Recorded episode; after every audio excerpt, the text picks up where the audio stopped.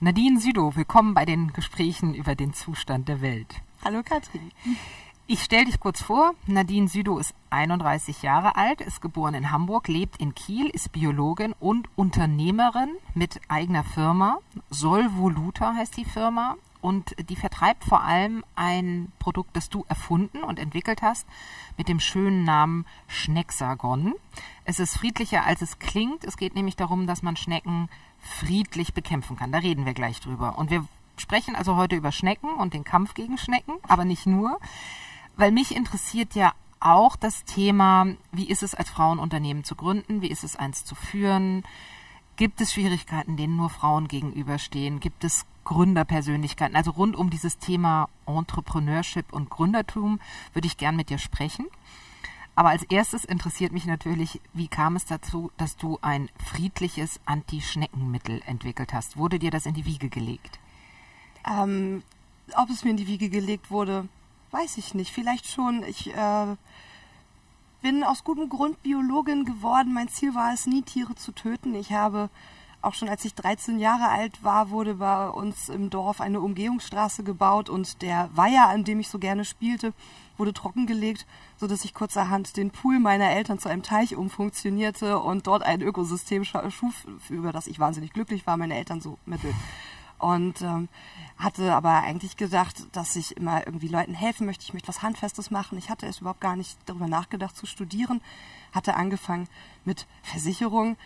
Warum genau, weiß ich heute nicht mehr. Ich war nach einem Jahr einfach nur deprimiert, wusste, egal wo ich in zehn Jahren sein werde, wenn ich Versicherung mache, werde ich wahrscheinlich nicht glücklich sein.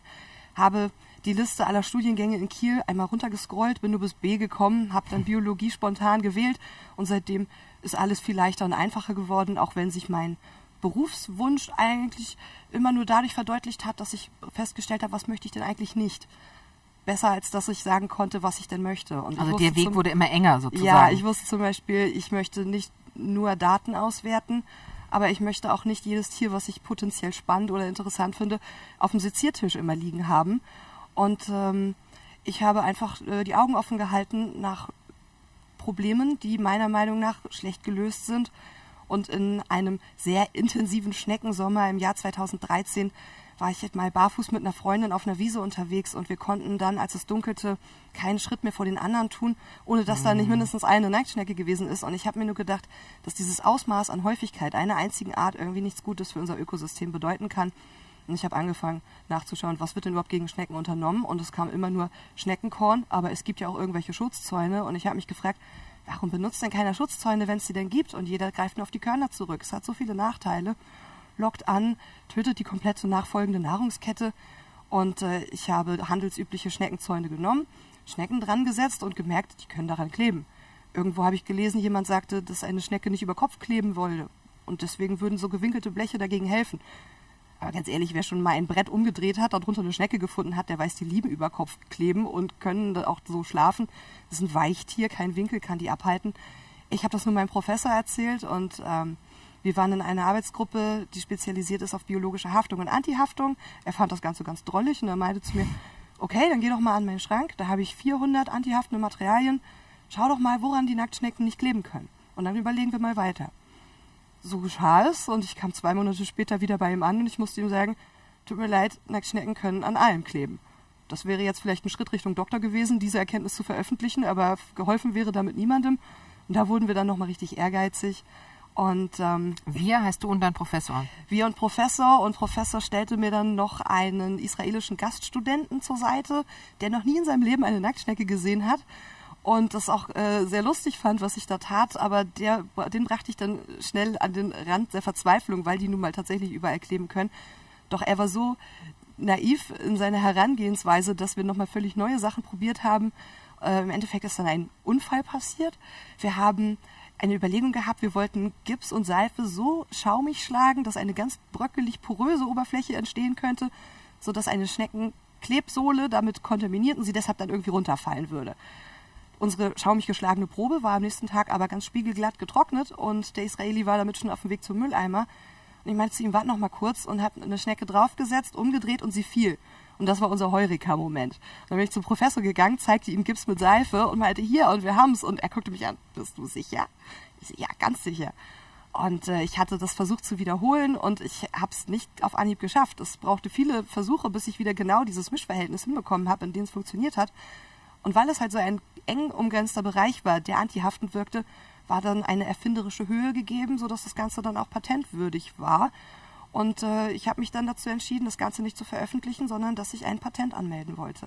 Und das ist dann schon sozusagen die Weichenstellung in Richtung Unternehmertum gewesen. Ja. Wäre es weiter in die Wissenschaft gegangen, ja. hättest du es veröffentlicht. Genau, das habe ich auch eigentlich gedacht, dass es so laufen würde. Ich dachte ja, ich bin Forscherin, ich werde das veröffentlichen. Die Industrie wird diese äh, Idee dann bestimmt aufgreifen und erkennen, dass sie gut ist und das dann entwickeln. Und dann gibt es Ruhm und Ehre, oder? Irgendwie so, oder mhm. zumindest eine bessere Lösung für die Welt und ich kann halt weitermachen mit was Neuem. Und ähm, dann tat es, äh, begab es sich, dass äh, ich aufgefordert wurde, am Ideenwettbewerb in Schleswig-Holstein teilzunehmen im Jahr 2014. Und dieser Wettbewerb wurde nicht nur zu meiner eigenen Überraschung gewonnen. Und äh, einen Tag später meldete sich dann der Marktführer für Schneckenkorn, was ich selber auch wieder erstaunlich fand. Und die wollten mit mir über das Patent reden. Und ich dachte, hey, jetzt passiert das gerade. Und ich meinte, ja, wollen Sie das denn kaufen? Wollen Sie das verwerten? Und er meinte, ja, wir hätten das Patent gerne, aber verwerten wollen wir mal gucken. Und da wurde mir klar, okay, die wollen irgendwie nicht ihren eigenen Markt kannibalisieren. Und wenn das irgendjemand produzieren wird, dann werde ich das wahrscheinlich selber sein oder keiner. Und äh, damit ich diese Idee nicht dem Ungewissen überlasse, habe ich mich dann dafür entschieden, dass ich den Schritt Richtung Gründung wagen möchte, auch wenn ich keine Ahnung hatte, was mich damit erwartet. Aber es war einfach dieses Gefühl, ich möchte das jetzt in die Welt bringen. Also das, was, was, ich habe ja gelesen, Gründerpersönlichkeiten sind die Motivationen so ich wichtig. Ich habe dafür was, gebrannt. Ich mh. war zum allerersten Mal in einer Situation, dass ich mit meinem Studium, dass ich das zu einem Beruf machen könnte, für ein Ziel, was sich lohnt. Äh, mein größter Albtraum ist es nur, dass ich am Abend geschafft und kaputt bin und nicht weiß, wofür habe ich das eigentlich getan. Und ähm, ich glaube, ich bin vielleicht auch ein schwieriger Arbeitnehmer, könnte sein. Und ähm, sein eigener Chef zu sein, war für mich sowas von verlockend, dass ich die ganzen Ungewissheiten und auch die finanziellen Risiken dann in Kauf genommen habe, was auch einfacher ist, wenn man gerade aus der Uni kommt und noch kein Vermögen angehäuft hat, sondern einfach weiß, wie es ist, mit wenig Knete mhm. klarzukommen. Und wie ging es dann weiter? Ähm, ich habe einen Bekannten, der in einem Startup in Berlin angefangen hat, obwohl er eine gute Stelle bei Google bekommen hat. Und ich habe mich immer gefragt, wieso tut man denn sowas? Und er meinte zu mir, Startups, mach das, geht, probier das, geh mal zum Zentrum für Entrepreneurship an der Uni Kiel. Da lernte ich dann Anke Rasmus kennen und äh, die sagte dann zu mir, so, sie hat mitbekommen, dass ich den Wettbewerb gewonnen habe, dass da ein Patent angemeldet ist. Und sie meinte zu mir, Nadine, das ist total einfach. Wir machen das jetzt so, du stellst jetzt einen Förderantrag, dann bekommst du Gründerförderung und dann wird das ein Produkt. Und das wird alles toll und das wird richtig spaßig und das machen wir so. Und ich sehr cool, machen wir, wunderbar. Und dann setzte ich mich hin und ich habe insgesamt ein komplettes Jahr gebraucht. Ich habe fünf BWLer verschlissen, nur um so etwas ähnliches wie einen Businessplan zu erstellen. Den habe ich dann zur Gründerförderung geschickt und die meinten zu mir, nee, also ähm, nee, eher nicht so. Und äh, Förderung wurde Was abgelehnt. war denn daran so kompliziert? Ich habe keine Ahnung. Ich wusste auch nicht, irgendwie schien mein Geschäftsmodell, schien irgendwie Hanebüchen für die. Dann erfinden wir was gegen Schnecken und dann kommt das an den Markt und dann findet das Kunden und die Nische ist groß genug. Irgendwie schien das niemandem schlüssig, außer mir. Haben die keine Gärten gehabt? Ich weiß auch nicht, was da los gewesen ist. Ich habe auch ganz merkwürdige Gründungsideen miterlebt, die dann gefördert wurden, deren Geschäftsmodell ich nicht verstanden habe.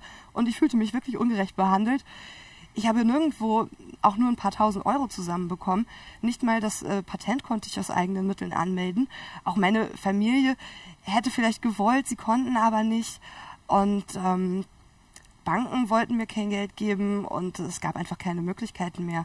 Und äh, im Endeffekt musste ich dann nicht, weil es Spaß gemacht hat, sondern weil es nicht anders ging, ein Crowdfunding starten. Das war 2015, ne? Im ja. Sommer 2015. Genau. Wann ging das denn eigentlich los? Nochmal einen kurzen Schritt zurück. Ähm, 2014 äh, war die, war die Entwicklung. Äh, war der erste Heureka-Moment, genau, wo ich okay. selber noch nicht so exakt wusste, wie es funktionierte, aber die Ahnung hatte, dass ich es hinkriege, ja. Gut, und 2015 dann war der Aufruf zum Crowdfunding? 2015 war erstmal die Testgärtner-Aktion, wo ah, wir okay. unseren damaligen Prototypen, nämlich Gips mit Seife, äh, mit Hilfe einer Hamburger Firma äh, Firma Lugato haben wir 500 Prototypen hergestellt und die meinten zu mir, bevor wir an den Markt gehen, junge Dame, gucken wir mal, ob du die überhaupt los wirst. Und ähm, ich habe einen Aufruf gemacht im Radio am 1. April 2015 bei RSH und ich habe den Leuten gesagt, kommt bitte zum Botanischen Garten in der Uni Kiel. Ich habe was gegen Schnecken erfunden, könnt ihr euch abholen. Und bitte gebt mir euer Feedback, ist umsonst. Und rat mal, wie viele sich gemeldet haben. Keine Ahnung. Niemand. Und ich Nein. habe am Nachmittag einen Anruf bekommen von einem Freund und er meinte zu mir, ich habe dich bei RSH gehört, das war ja lustig. Und ich so, was war denn daran lustig? Ja, heute ist doch 1. April. Ich dachte, das wäre ein Witz gewesen. Ich ach so, oh nein. Okay, aber gut, nicht die Hoffnung verlieren, es lag daran.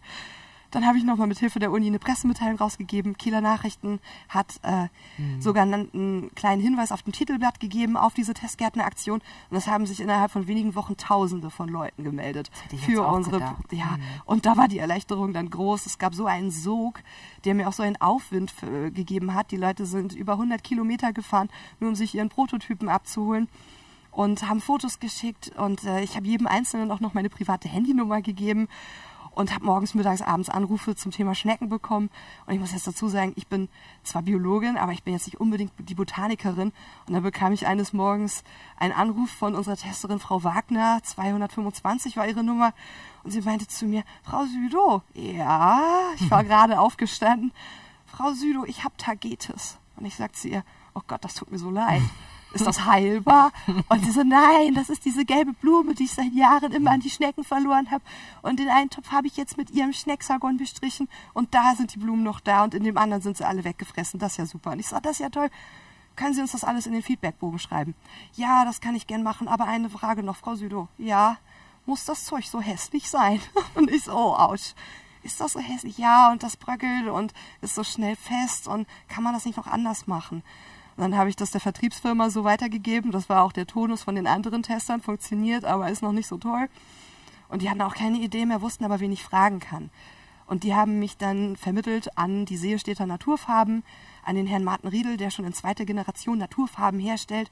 Und der hat mit Hilfe seiner Nase herausgefunden, welches Bindemittel sich für meine Tenside am besten eignet. Und das Der war hat daran geschnüffelt. er hat dran wie? geschnüffelt, er hat das kombiniert und so, ah, Ammonium, nein, das kann es nicht sein. Ah, Schiffsche Base, ja, ich glaube, das ist es. So kam das, also bin fasziniert Magic. ohne Ende und ich will auch wieder ein ganz großes Lob an ihn weitergeben, das war ich wirklich nicht alleine. Und er hat das jetzt geschafft, dass Schnecksagon äh, in der heutigen verkaufsfähigen Form existiert. Es ist durchsichtig, es ist viel länger erhaltbar, es äh, riecht sehr gut und ist auch noch um einiges ähm, ja, ökologischer, ähm, ist aber leider nicht billiger geworden. Ja, ist relativ teuer. 30 Ja, Euro. 20. 20, okay. 20 Euro für 30 laufende Meter.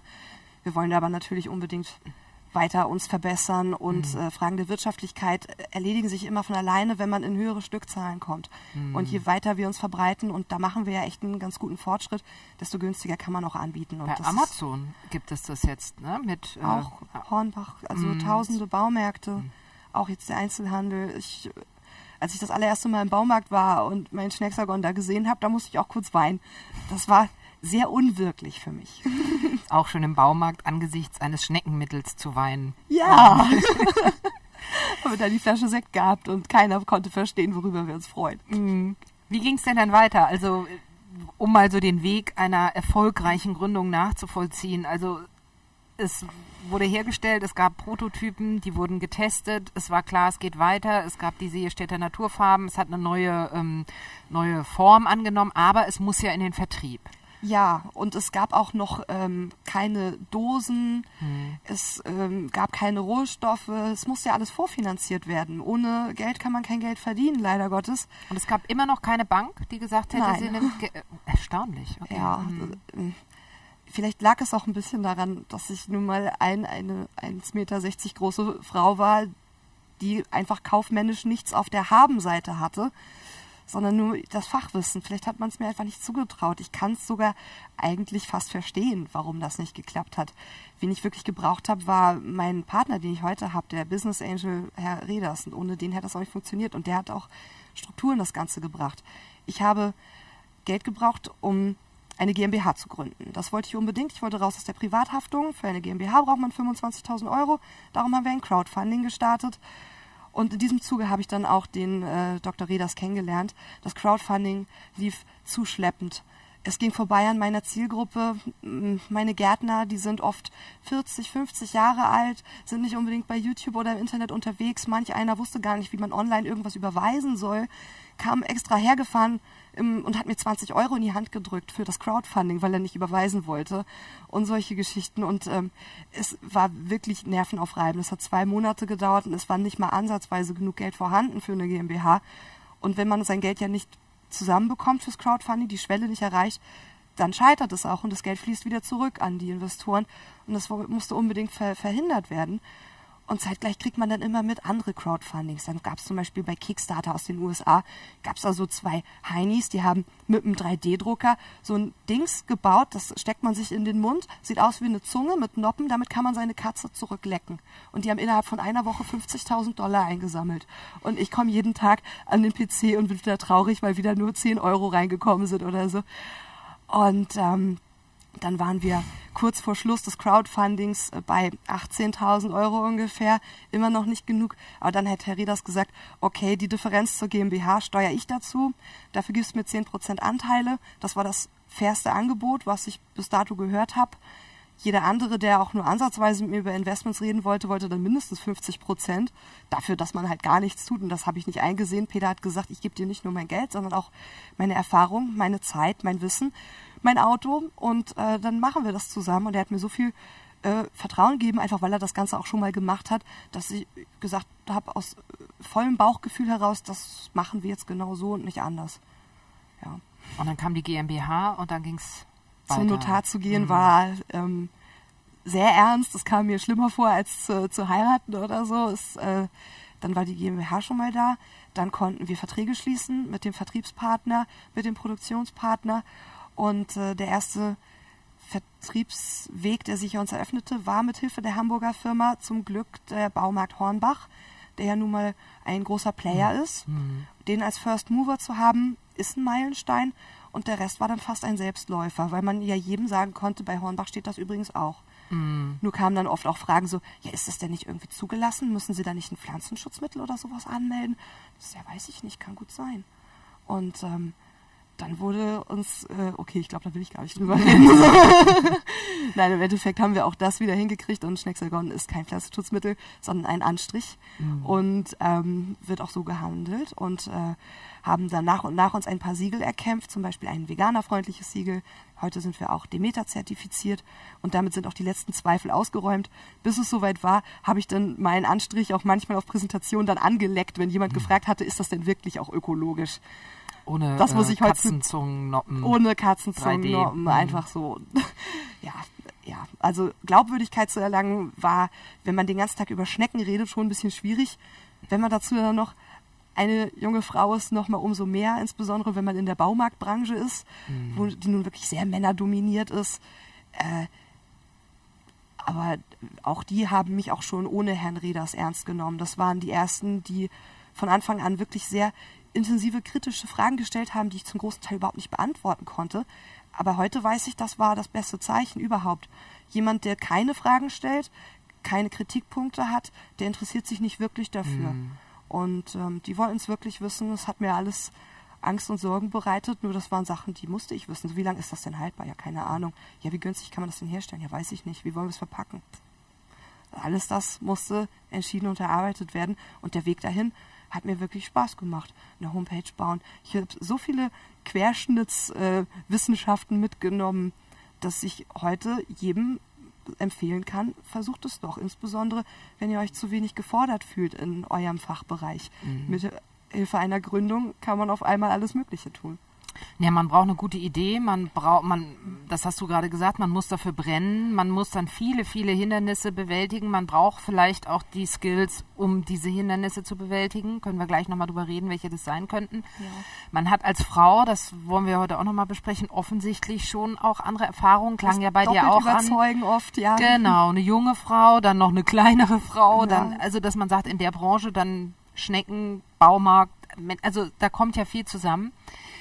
Ich würde trotzdem kurz mal über eine Sache reden wollen, weil du hast sozusagen von 2015 an Crowdfunding hast du jetzt den Weg beschrieben und es kam aber ein großer medialer Erfolg, denn du bist eingeladen worden in die Höhle des Löwen. Das ist eine Sendung auf Vox, für alle, die es nicht wissen, wo Investoren sozusagen, da können Erfinder hinkommen, können ihre Produkte vorstellen und können sagen, ich brauche so und so viel Geld und dann gibt es eben Investoren, die sagen, du überzeugst mich, du kriegst Geld. Dafür Ja. muss man gut pitchen können, man muss sein Produkt gut vorstellen können.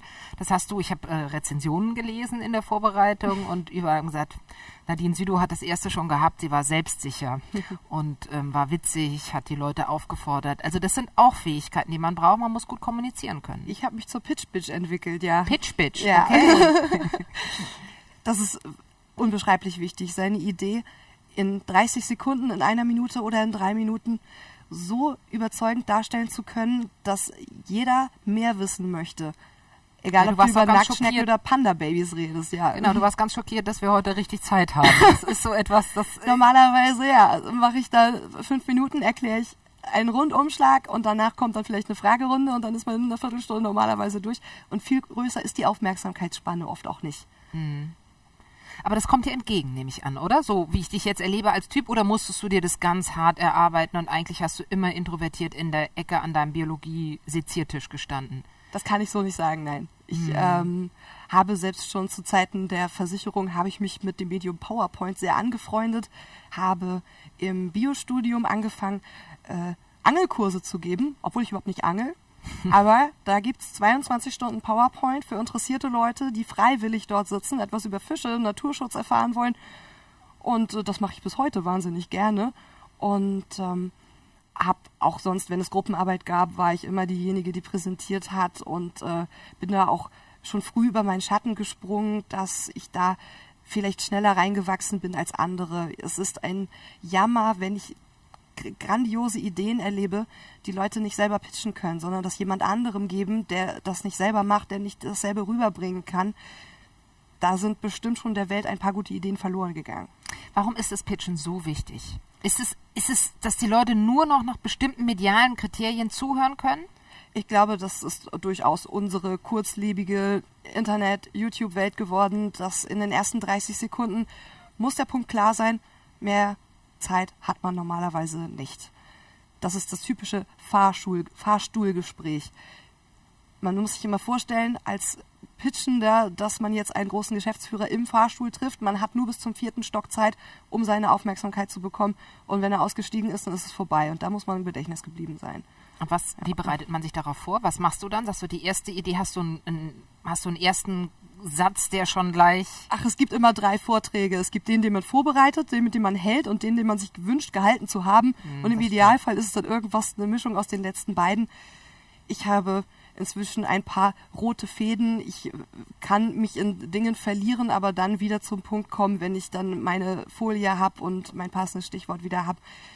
Aber für die Höhle der Löwen musste das Ganze ja wirklich innerhalb von einer Minute 30 sein.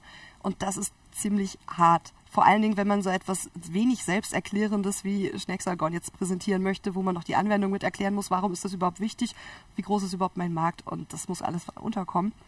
Das habe ich ungefähr 175 Mal geprobt auf der Autofahrt nach Köln zu der Aufzeichnung, ja.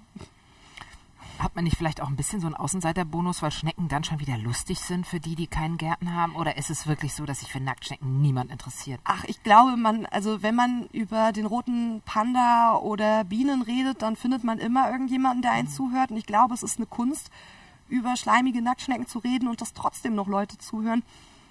Und äh, da habe ich für mich, äh, glaube ich, Wege gefunden. Das hat bisher gut geklappt. Das, ich habe ja auch äh, Science Slams gegeben, was eine total tolle Übung ist, weil es dann ja gewollt lustig sein soll. Manchmal bin ich ungewollt lustig.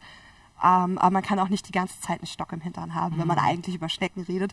Und auch Leute, die Geld verdienen wollen, die haben auch Humor. Und ähm, wenn man menschlich rüberkommt und sich zeigt, dass man jemand ist, mit dem man gern zusammenarbeitet und dem, wo man nicht nur Dollarzeichen in den Augen kreiert, dann ist das vielleicht auch noch ein guter Punkt. Ich, wir sind keine Gelddruckmaschine, unsere Margen sind relativ überschaubar. Trotzdem ist unsere Mission ja eine durch und durch unterstützenswerte. Und ähm, ich glaube, das liegt daran, dass man auch dann das Ganze so, sympathisch rüberbringen muss, wie es geht. Und die Mission ist, Schnecken nicht zu töten und die Umwelt zu schützen und gleichzeitig äh, sein Gemüse zu behalten? Die Mission ist ganz grundsätzlich, dass überall dort auf Gift verzichtet werden soll, wo es geht. Und Mhm. dass man nicht sofort auf die scheinbar einfachste Lösung zurückgreift, weil dieses kurzfristige Denken ist das, was in den letzten 200 Jahren unseren Planeten so dramatisch umgestaltet hat. Ich glaube, da muss man nicht mehr viel zu sagen. Seit der industriellen Revolution hat der Mensch ja nun mal einfach sich das Leben durch Technik versucht einfacher zu machen, aber nicht weit genug gedacht. Das fängt an bei Glyphosat, endet beim Diesel, aber da kann nicht jeder Privatmensch sofort etwas gegen machen. Aber jeder Einzelne kann entscheiden, was streue ich in meinen Garten. Und äh, unser Grundwasser, das teilen wir uns alle. Und wenn man weniger salzhaltige, phosphathaltige Präparate darin aufbringt, hat man da schon was gewonnen. Wenn man akzeptiert, dass Schnecken in einen Garten gehören, dass eine Gehäuseschnecke ein total wertvolles Futter für jeden Singvogel, den Igel und eine Blindschleiche ist, und dann versteht, dass eine spanische Wegschnecke, die hier eingeschleppt wurde, okay, man weiß nicht genau, wo sie herkam, nur dass es sie von 1970 noch nicht gab, die heute schon die häufigste Schneckenart in Deutschland ist, dann muss man verstehen, irgendwas ist schiefgelaufen. Das hätte sich alles in einem Gleichgewicht gehalten, wenn man nicht einseitig reagiert hätte. Die Nacktschnecken sind besonders austrocknungsresistent und die Gifte trocknen Schnecken aus. Das bedeutet, jede heimische Schnecke stirbt viel schneller als die fremde Art, die Probleme macht. Die auch zum Beispiel die spanischen, die kompostieren überhaupt nicht. Die fressen nur frisches Grün. Unsere heimischen Schnecken sind wertvolle Kompostierer. Alle Schnecken werden seltener, nur die spanischen breiten sich aus. Damit gibt es ein Problem. Wenn man das versteht, dass man diesen Kreislauf durchbrechen muss, dann finde ich es richtig viel gewonnen. Damit verkaufe ich nicht nur ein Produkt, sondern damit betreibe ich Politik, weil ich es immer wieder erklären muss und äh, dann immer gesagt wird, okay, ich muss Schnexagon aber auf irgendwas aufstreichen, das muss eine Hürde sein, es muss höher sein, dass die Schnecke sich strecken kann. Ich habe ja gar nichts im Garten. Da kann ich sie doch lieber irgendwie einsammeln. Und dann frage ich die Leute immer so, ist es einfacher, sich jeden Abend zu ärgern, Tiere umzubringen, nicht wissen, wo man sie lassen soll, oder einmal sich vier Kanthölzer um einen bestimmten Bereich, den ich schneckenfrei halten möchte, zu legen, anzustreichen und dann habe ich Wochen bis Monate lang Ruhe und ich gefährde kein anderes Tier. Die komplette Nahrungskette, die dahinter geschaltet ist, bleibt unbeeinträchtigt. Selbst bei Schneckenkorn muss man ja auch, wenn man zum Beispiel Erdbeeren erntet, soll man angeblich zwei Wochen Pause einlegen zwischen dem letzten Mal Schneckenkornverwendung und dem Ernten der Erdbeeren. Jeder weiß, zwei Wochen sind zu lang, viel zu lang, um Erdbeeren zu ernten, wenn du die Nacktschnecke die erwischt. Okay, auch die heimischen Schnecken werden mal an ein Gemüse gehen. Die sind so gezüchtet, dass sie keine Bitter- und Abwehrstoffe mehr haben. Darum müssen wir unser Gemüse schützen, aber nicht mit den ganz großen Geschützen, meiner Meinung nach. Ich bin der Meinung, Schneckenschutz muss beginnen, bevor das Gemüse erreicht wurde. Und äh, damit ist ein Schneckenschutzaun die einzig sinnvolle Lösung. Und äh, dass es nun kein Material gab, das die Schnecken vom Kleben abgehalten hat, war ein Problem. Ich konnte es lösen. Damit bin ich wahnsinnig stolz auf mich als Biologin, das hingekriegt zu haben. Doch damit ist die Arbeit noch nicht vollbracht. Es äh, muss auch ankommen bei den Leuten mit den kleinen Mitteln, die ich habe, dass diese Idee überhaupt bekannt wird und dass ich Zeugen bekomme, die auch die Kunde weitertragen. Ja, es funktioniert. Ja, das kann man ausprobieren. Ja, ich kenne auch jemanden, der das schon gemacht hat. Und dafür war zum Beispiel diese Sendung bei Vox Gold wert. Wo sonst erreiche ich sonst drei Millionen Leute auf einmal? Der Marketing-Etat dafür ist eigentlich gar nicht zu bezahlen. Mm. Das ist, es ist verschwindend. Also auch, ich glaube, es war Henry Ford, der gesagt hatte, ich weiß nicht, welche Hälfte von meinem Marketingbudget ich komplett verschwende, aber es ist garantiert irgendeine Hälfte und das ist auch so, man kann es ganz schlecht absehen. Und das war für mich jetzt eine Autofahrt und alle Nerven, die ich gehabt habe, die mich das gekostet hat, das durchzustehen, das fing ja schon ein Jahr früher an. Die haben schon zu Zeiten des Crowdfundings angefragt, ob ich nicht Lust hätte.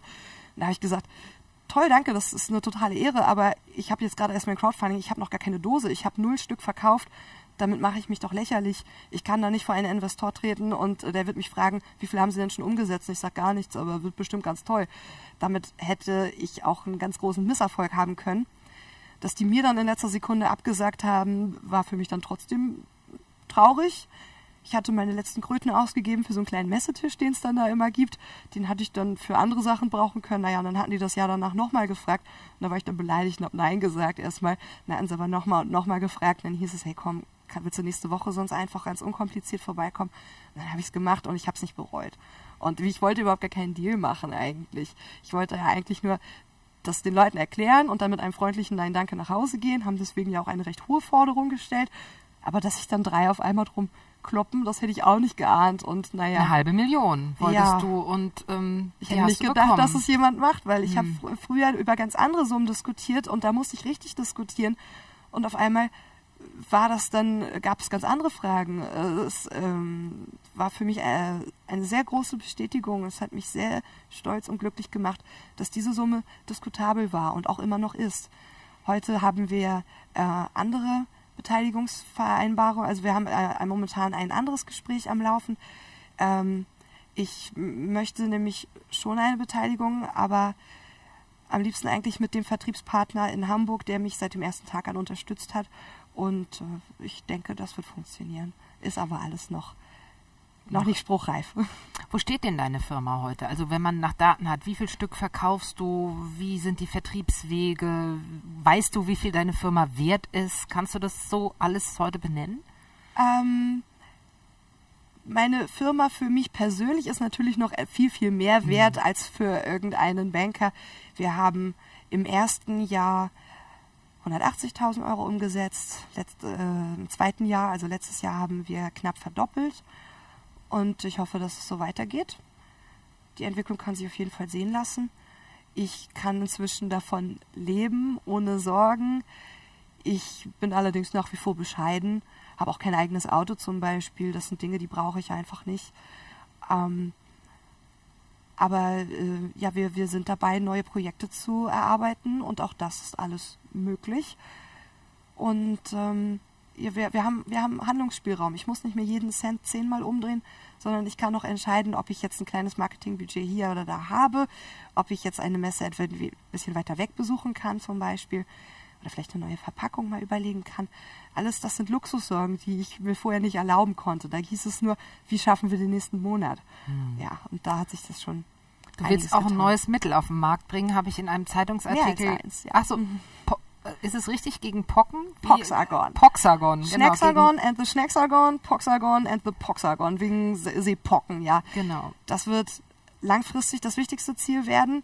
Wenn ich mir überlege, wenn ich im Kleinen mit den Schnecken was verändern konnte, dann wird Poxagon der Olymp werden, ökologisch betrachtet.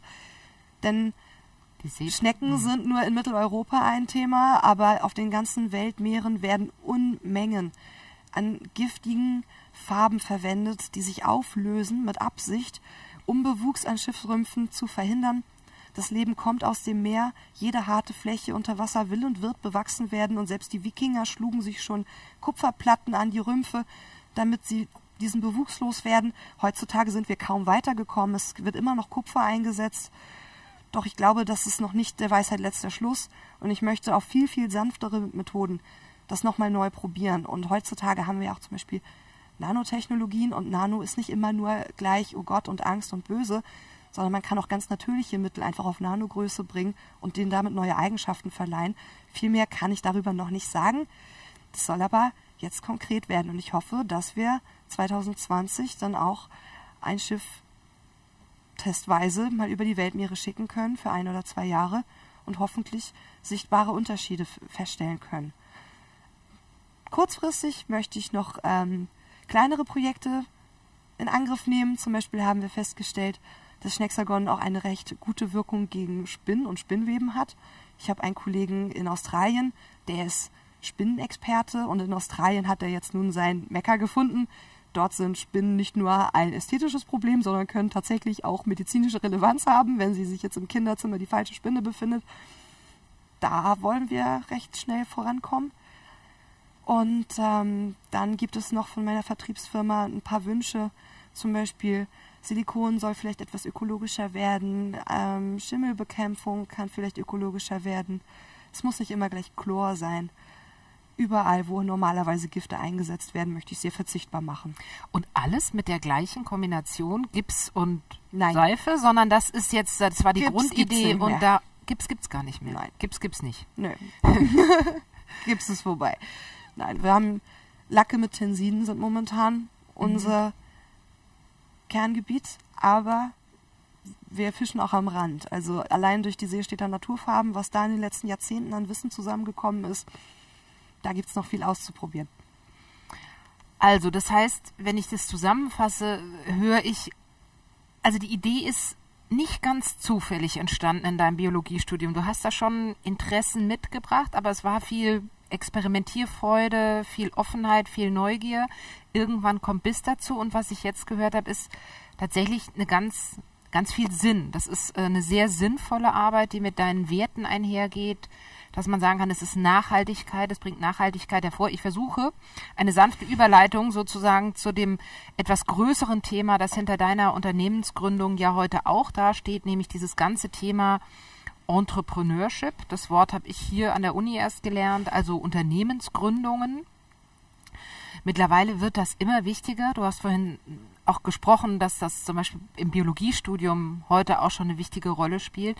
Also Menschen werden, Studierende werden aufgefordert zu gründen, weil man sagt, ähm, Gründungen sind ein wichtiges Thema, wenn es um Innovation in der Gesellschaft geht. Ähm, es gibt in Flensburg so ein Gründungszentrum. Du hast erzählt auch von einem Gründungszentrum in Kiel, das du besucht hast. Wie wichtig war denn die Unterstützung, die du dort bekommen hast für deine Gründung? Also kann man jemanden, der Lust hat zu gründen, kann man dem richtig gute Hilfe an die Seite stellen? Es ist unverzichtbar gewesen mhm. für meinen Begriff, dass eine Gründerszene sich entwickelt hat. Auch die Achse, Achse Kiel-Flensburg ist sehr eng auch die hat mir sehr geholfen. Es ist wichtig überhaupt zu wissen, es gibt andere, die genauso verrückt oder waghalsig sind wie man selber, die vielleicht ähnliche Probleme haben. Eine einen Ansprechpartner dafür äh, ist äh, einfach auch Leidenspartner. Es ist äh, unglaublich wichtig. Also dass man in, Entschuldigung, dass man ja. in so einer Phase nicht nur mit Angestellten irgendwo sprechen kann, sondern mit Leuten, die auch da sitzen, eine Idee haben und ja. dass man merkt, da ist so ein Spirit vielleicht, der ja. woanders nicht zu finden ist. Insbesondere in dem universitären Umfeld. Mhm. Umfeld da, ist schön. Umfeld. da ist man noch nicht versaut von großen Betrieben, sag ich mal. Man hat vielleicht auch noch die Hoffnung, die Welt ein wenig verändern zu können. Und ähm, man, man sagt ja, irgendjemand hat mal gesagt, das Studieren ist nicht das Füllen eines Fasses, sondern das Entzünden eines Lichtes.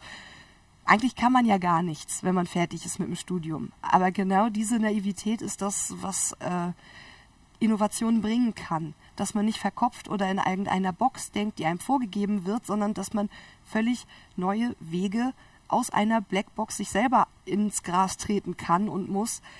Und ähm, da kann man durchaus auch mal die falsche Abzweigung nehmen. Und in einem Gründernetzwerk wird man schneller aufgefangen, da wird man schnell gespiegelt und auch mal die unschönen Fragen gefragt. Bist du sicher, dass diese Personalentscheidung richtig war?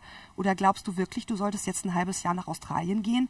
Solche Fragen wird man von seinen Freunden erstmal nicht hören. Die sagen immer nur, ja, das ist ja toll und haben alle ihren Job und das ist ja alles in Ordnung und bestärken einen immer nur darin, was man macht und bekommt gar keine Kritik zu hören. Aber Kritik ist mein Freund, sollte es sein. Und ähm, da hilft das einfach, wenn man Leute kennt, die einfach vielleicht einen Fehler schon gemacht haben, den ich mir vielleicht ersparen kann. Und ja, und ohne die Wege aufgezeigt zu bekommen, zum Beispiel, du könntest so ein Stipendium bekommen oder dich für diesen Wettbewerb äh, vorschlagen lassen oder schau doch mal, was die in Flensburg für Seminare haben alles das hilft auch einfach im Kopf, die Idee zu manifestieren, das ziehe ich jetzt durch. Und das ist jetzt nicht nur eine fixe Idee, die habe ich heute gehabt, ist nächste Woche weg. Sich in langfristigen Programmen auch anzumelden. Jede Woche Startup Friday in Kiel zum Beispiel.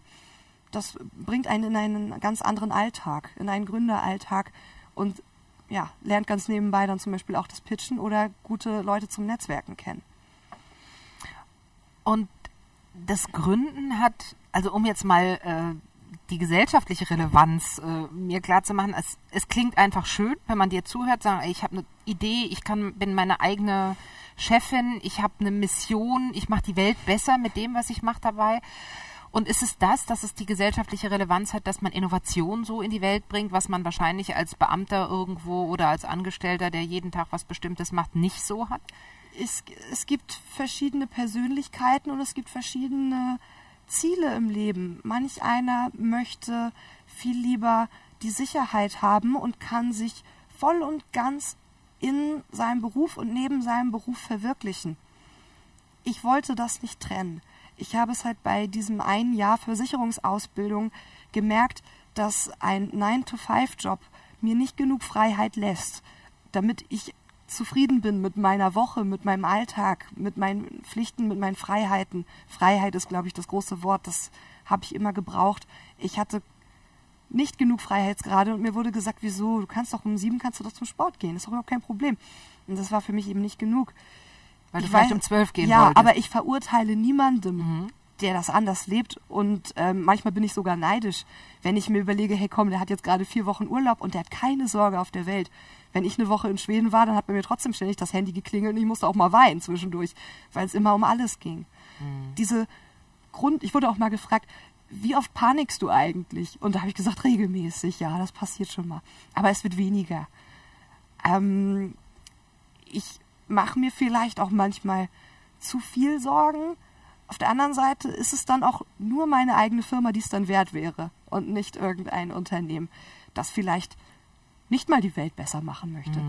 Das wäre für mich dann wiederum Zeitverschwendung und Energie. Energie ist meine Währung und es gibt mir mehr, als dass es verzehrt.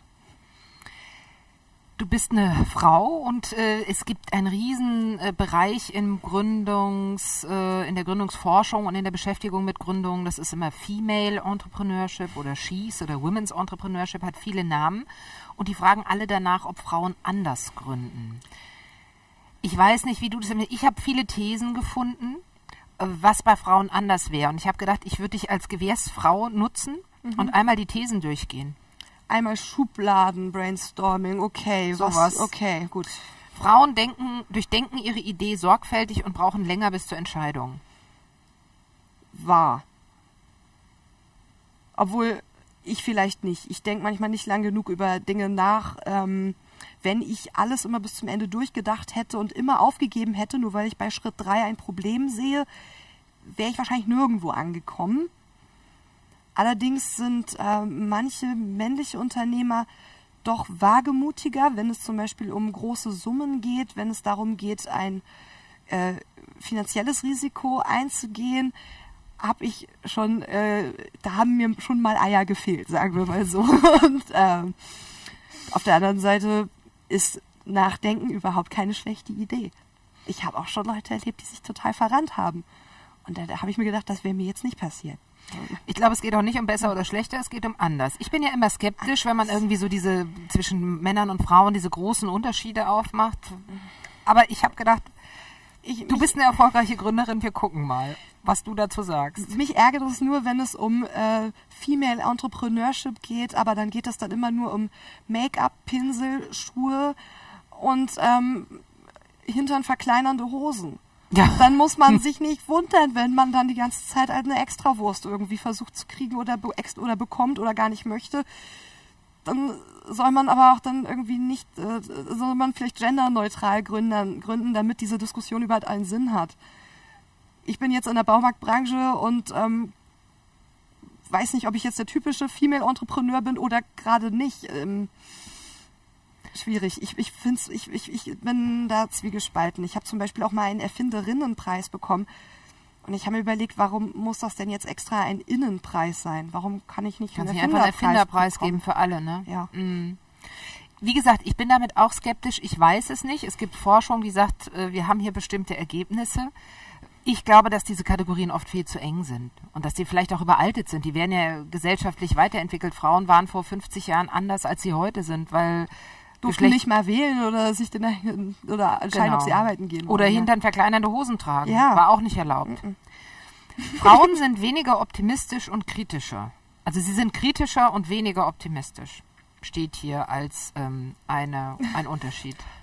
kann ich so nicht unterschreiben. Ich bin immer optimistisch gewesen. Ich habe grundsätzlich auf Wunder gebaut und das hat auch so funktioniert. Ich habe männliche Freunde, die mir zwar halb im Scherz, dann aber noch bis vor drei Wochen gesagt haben, ich hätte ja vor einem halben Jahr gedacht, dass du insolvent gehst. So, also haben es mir aber damals natürlich nicht gesagt. Immerhin. Ja, ähm, weiß ich nicht, kann ich so nicht sagen. Nein, würde ich nicht so unterschreiben. Frauen sind vorsichtiger und planen realistischer. Kann man dann vielleicht auch nicht unterschreiben. ist ja ähnlich. Also vielleicht realistischer Plan, dass sie sich mehr Gedanken über Kleinigkeiten machen, dass ähm, ich mir zuerst Gedanken gemacht habe, wie viel Platz brauchen wir denn überhaupt in so einem Büro und wie viele Leute brauche ich denn und ist das, was ich mir gerade leisten kann, nicht vielleicht zu klein? Muss ich vielleicht in einem Jahr mir was Größeres besorgen? Und mein Kollege sagte zu mir, Henny, wir sind jetzt zwei und das passt jetzt und jetzt mach doch mal und nehmen wir diesen Raum und machen wir jetzt einfach mal. Es, ich glaube, es hilft einfach, wenn man zwei andersartig denkende Menschen hat, die im Dialog miteinander stehen wie sagt Peter immer, ein Rechtshirner und ein Linkshirner, jemanden, der mehr Logik bedacht ist und einer, der mehr kreativ bedacht ist. Nur Feuer geht nicht, nur Eis geht auch nicht. Ist, man, man, muss abwägen und ähm, andere Meinungen zulassen, klar. Und Männer tendieren manchmal zum Einzelkämpfertum und ich glaube, Frauen sind eher Teamplayer. Mhm. Das hast du ja auch am Anfang erzählt von dem israelischen Studenten. Da hatte ich schon so im Kopf, das ist so das Argument für Diversität, ne? zu sagen, ich habe einfach verschiedene Zugänge zur Realität, verschiedene Arten mit der Realität umzugehen und die zusammengefasst ist einfach mehr, als jeder alleine ja, leisten kann. Genau, das, mhm. es gibt hunderte Beispiele dafür. Mhm. Äh, IBM hat ganz früher, bevor es ähm, PCs gab, wo ein Computer ein riesengroßes Gerät war, was ähm, für kaum jemanden nützlich war. Die haben einfach ein Team weggesperrt in einer anderen Stadt. Das waren vier junge Leute und die sollten einfach mal völlig naiv und unbehelligt von den eigentlichen Konzernstrukturen überlegen, wie könnte man einen Computer für jedermann benutzbar machen. Und daraus entstand dann der Personal Computer. Und genau deswegen sind Innovationen wichtig, darum ist unabhängiges Arbeiten wichtig. Gut, Frauen sind kreativer und flexibler in der Umsetzung ihrer Ideen und der Entwicklung ihrer Selbstständigkeit. Kommen mir jetzt langsam selber schon ein bisschen albern vor, meine hm. Thesen. Hm. Wie meinst du?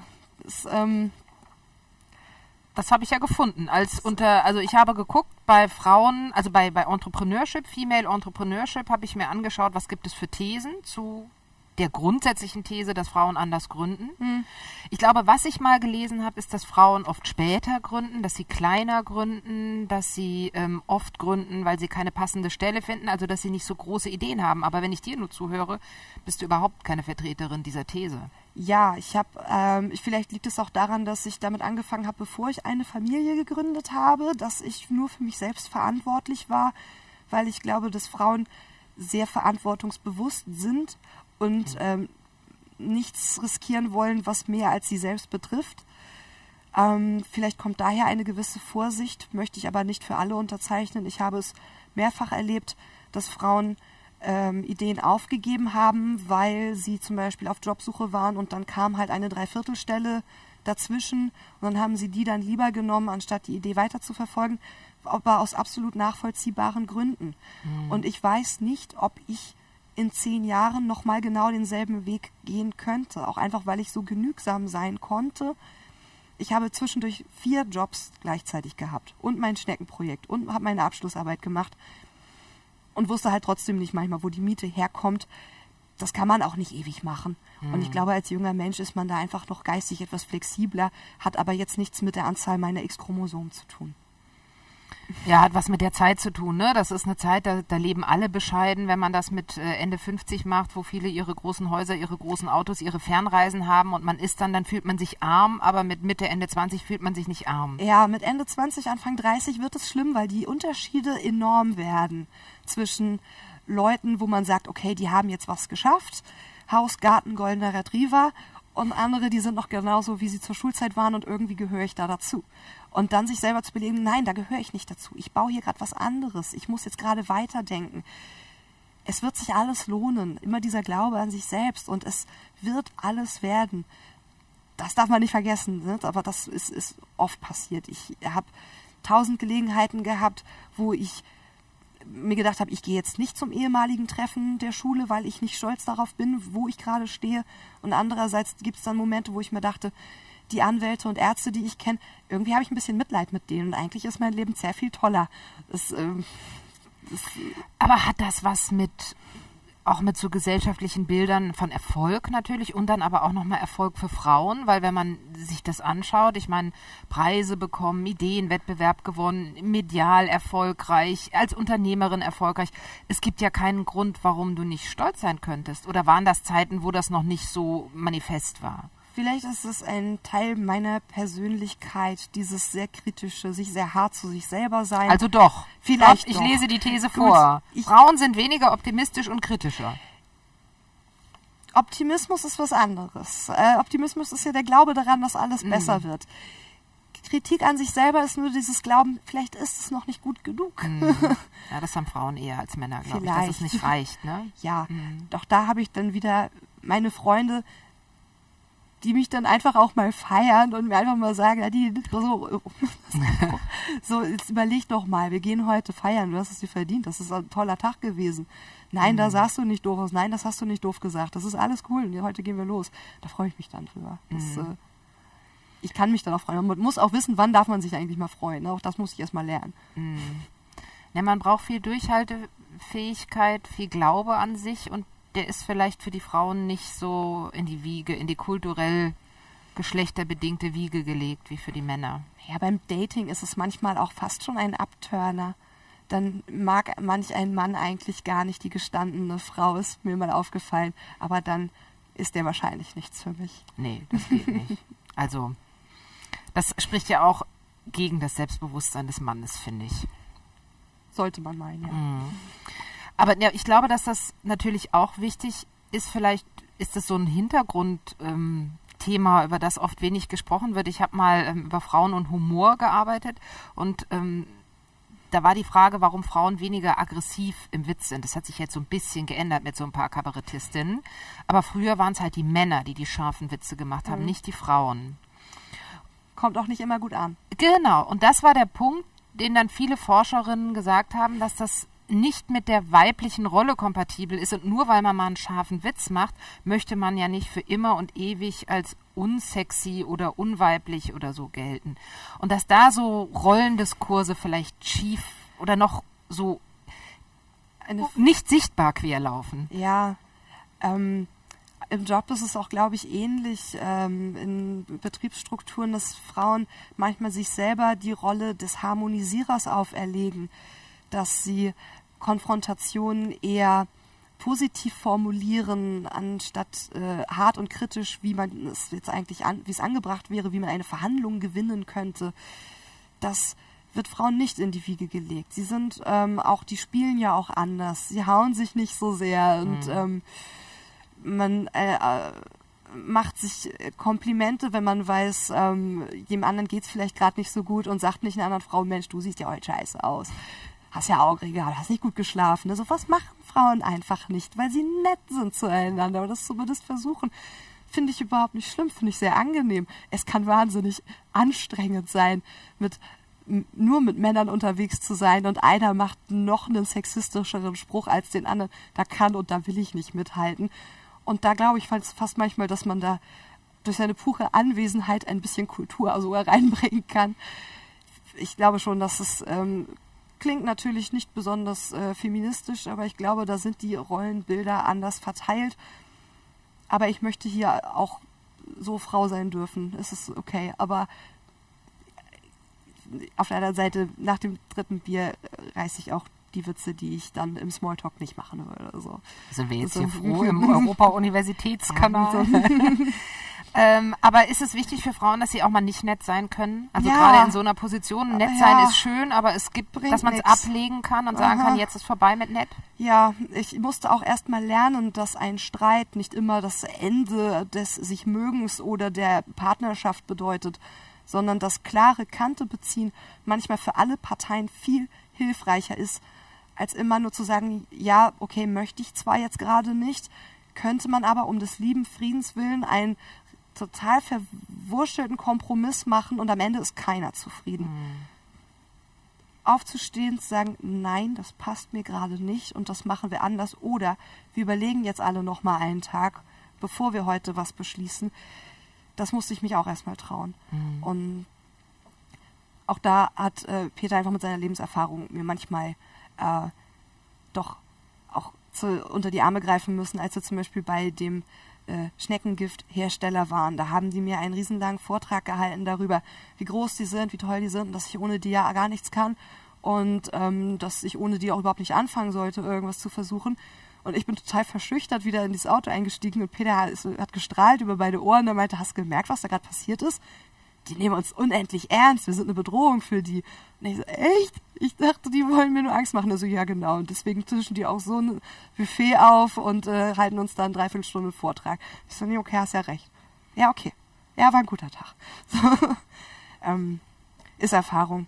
Es kommt vielleicht auch einfach, ja, mit dem Alter wird man da vielleicht ein wenig äh, konfliktbereiter. Und ich glaube auch spätestens die Mutti, die ihre beiden Jungs in Schach halten kann, die lernt das irgendwann auch.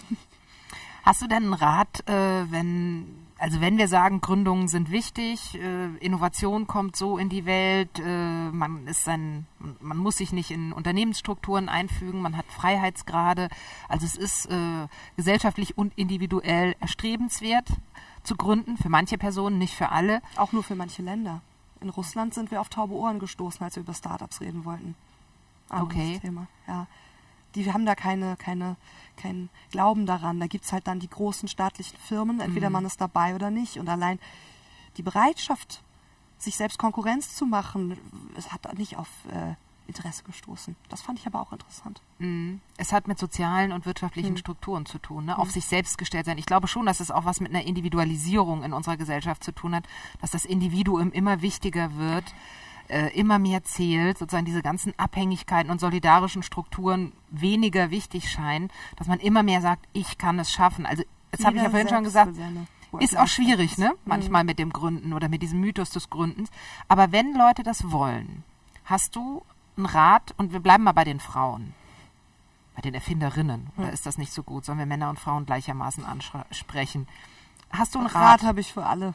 okay, dann nehmen wir einen Rat für alle. Was sagst du, wenn jemand äh, sich das nicht traut, aber Idee hat vielleicht? Ähm, frag Leute, die von denen du glaubst, dass sie dich nicht mögen, was sie von deiner Idee halten. Damit man ehrliches Feedback kriegt? Ehrliches Feedback. Und ähm, verwehre dich nicht gültigen Argumenten, nur weil es gerade nicht in deinen Kram passt. Bevor du verzweifelst, schlaf noch mal eine Nacht drüber. Weine niemals in der Öffentlichkeit.